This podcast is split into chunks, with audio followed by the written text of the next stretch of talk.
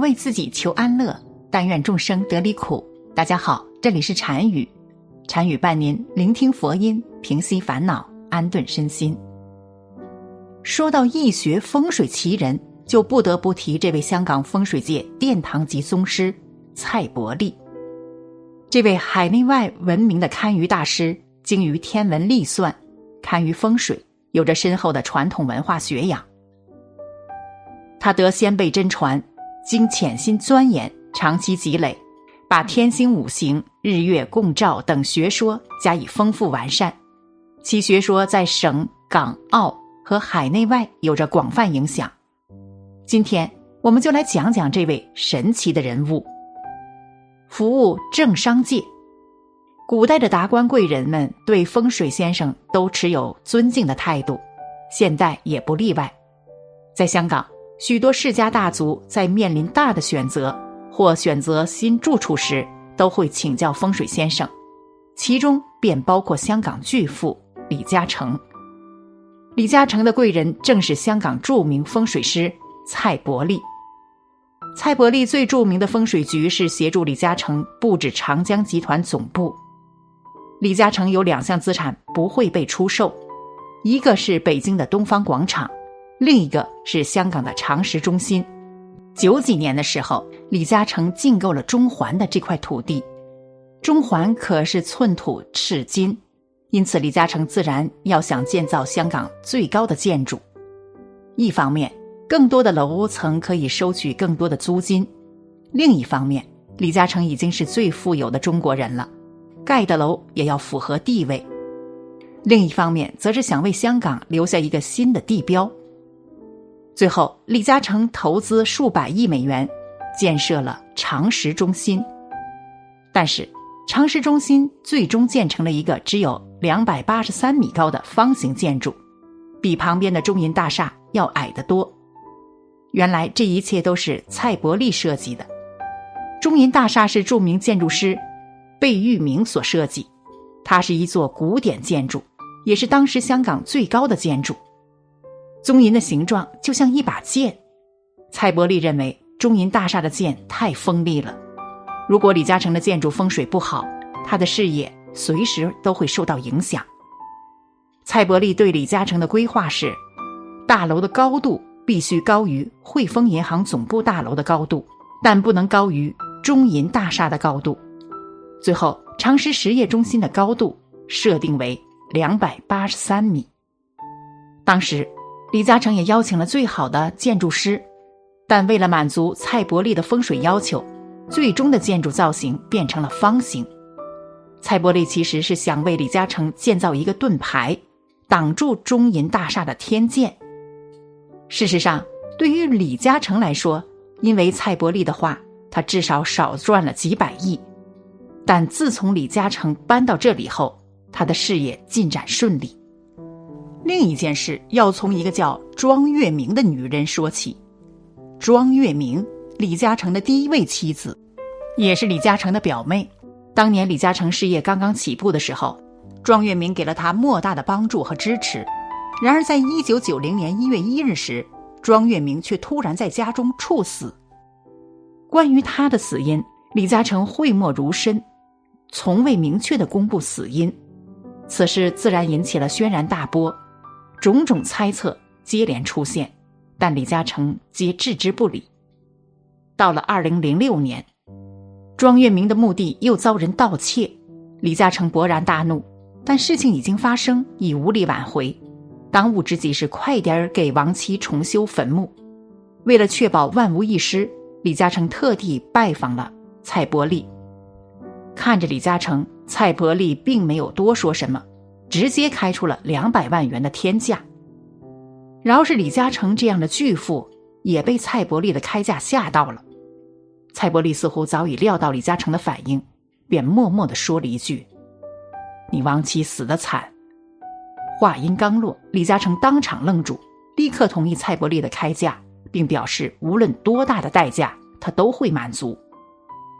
最后，蔡伯利除了看李嘉诚生日的八字。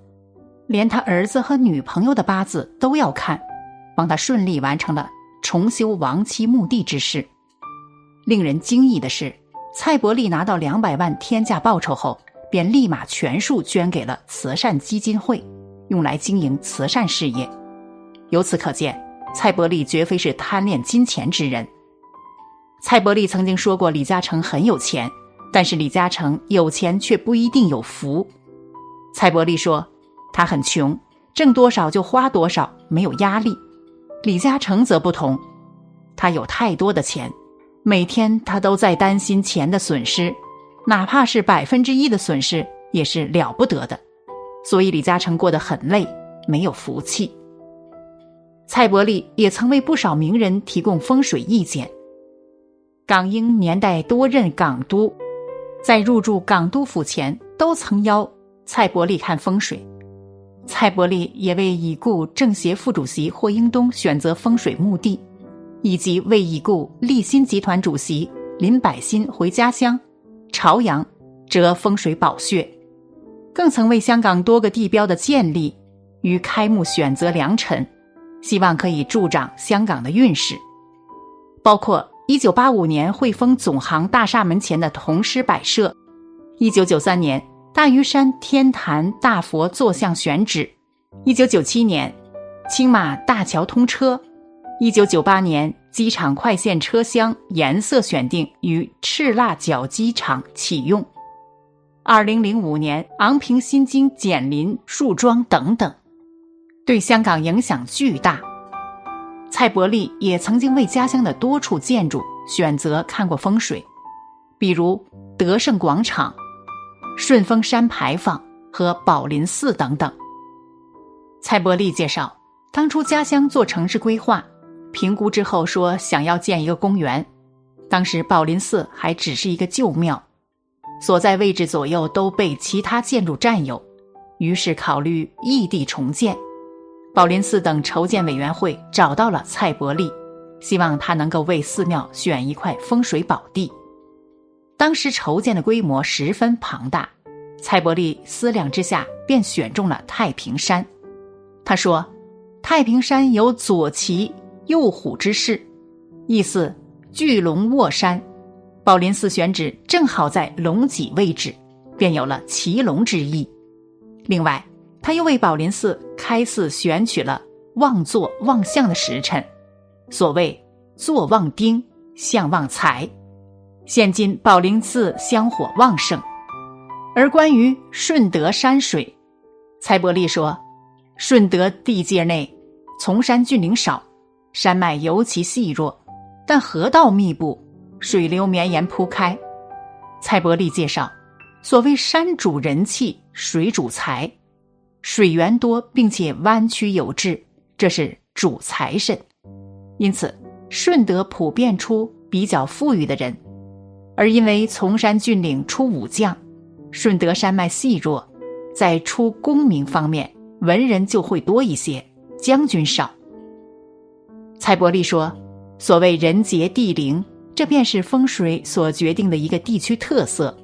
这里面有他多年积累的经验之谈。”晚年生活，蔡伯利晚年以半退休形式继续编写《通胜》，十一名子女当中，只有蔡尔春、蔡尔德、蔡尔威、蔡兴华及蔡金华跟他数成家学，唯没有指定继任人，其余子嗣均对家业不感兴趣，皆专注从商。而他早于一九九零年代起，已逐步将通胜历法编纂工作交捧给长女蔡兴华，自己便潜心研究古代天文变化计算仪器浑天仪。二零零七年成功重铸后，更赠予前香港天文台台长林超英。二零一五年，他获香港中文大学授予荣誉院士名衔。同年七月。再获香港政府颁授金紫金星章，以表扬对保存传统历法方面的贡献。二零一八年七月二十六日，蔡伯利于早上六时二十七分，在香港导养和医院内因身体机能衰退病逝，享寿九十五岁。同月三十日，经香港殡仪馆设灵，丧礼依照其生前意愿。通过佛教仪式进行。翌日，遗体则安葬于台湾华人永远坟场。此后，长女蔡兴华接任真布堂第四代掌舵人，而相关堪舆事务归四位兄妹蔡尔春、蔡尔德、蔡尔威及蔡金华共同管理。顺龙仁泽基金会就交由长子蔡尔明全权负责。自己舒服即是风水。蔡伯利说，现代人对待风水有三种态度。一种是勿信之人，什么都要问，就连走一步路都希望按规矩做；另一种是半信半疑，这些人的态度是：风水是一千多年遗留下来的精华，不信是损失，信了也是有利无害，就姑妄听之。蔡老说，这种态度是最好的，也是人群最集中的。最后一种是坚持迷信说的人。认为风水就是骗人的把戏。对待风水行业，蔡伯利自称是悲观主义者。首先，风水是一门极为专业的学科，一定要钻进去，但现代人未必会有耐心去钻研。其次，随着社会的进步，他并不鼓励太多的人去从事风水行业，毕竟看风水并不像医生看病一样能够立竿见影。我们只是劝人处事谨慎，做事按部就班，将来如何没办法立刻看到。